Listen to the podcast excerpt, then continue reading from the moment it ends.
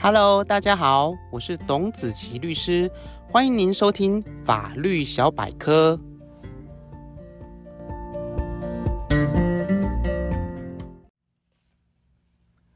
各位听众朋友，大家好，今天要和大家来分享的主题是有关于家庭暴力以及保护令等相关问题。所谓的家庭暴力，依据《家庭暴力防治法》的规定，是指家庭成员之间实施身体、精神或经济上的骚扰、控制、胁迫或其他的不法侵害行为。而这里所称的家庭成员，包含现有或曾经有配偶关系、同居关系、直系血亲、直系姻亲关系，以及四亲等内的旁系血亲或姻亲，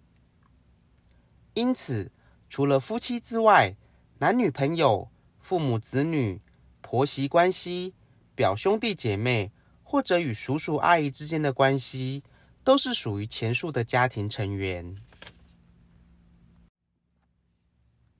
受到家庭暴力的被害人，依法可以向住居所或家暴发生地所在地的法院，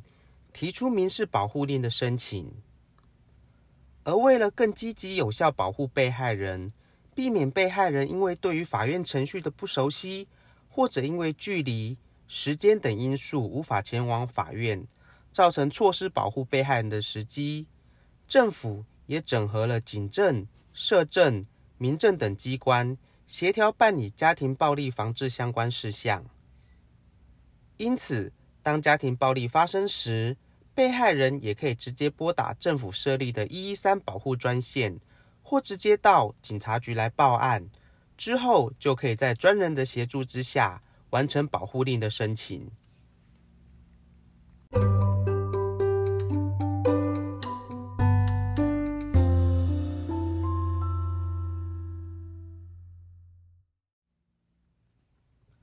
法院在受理保护令的申请之后，如果认为有家庭暴力事实而有保护被害人的必要时，就会核发民事保护令。保护令的内容可以包含禁止加害人实施家庭暴力、禁止加害人对被害人为骚扰、接触等行为，或命令加害人迁出被害人的住居所。法官也可以决定汽机车以及其他生活必需品的使用权，或者订定暂时的子女亲权归属以及探视权。也可以命令加害人给付被害人住居所的租金或子女的抚养费，或命令加害人交付医疗或财物损害等费用。也可以要求加害人完成心理辅导或精神治疗等处遇计划。以及要求加害人负担一定的律师费用，禁止加害人查阅被害人以及未成年子女户籍、学籍等相关资料，以及其他法院认为可以保护被害人的必要命令。通常保护令的有效期间为两年以下，自核发起生效。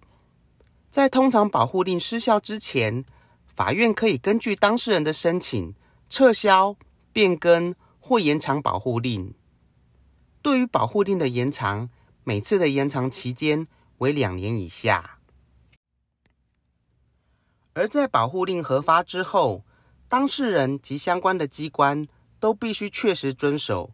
警察机关也必须依据保护令，保护被害人至被害人或相对人的住居所，确保其安全占有住居所、汽机车或其他个人生活上。职业上或教育上的必需品。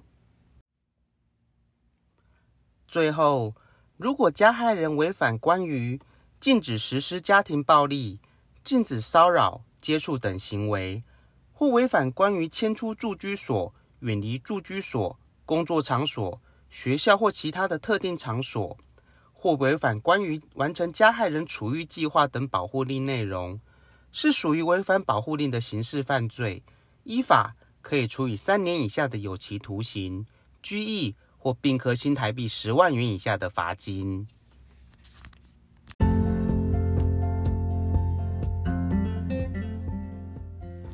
以上就是今天法律小百科的分享。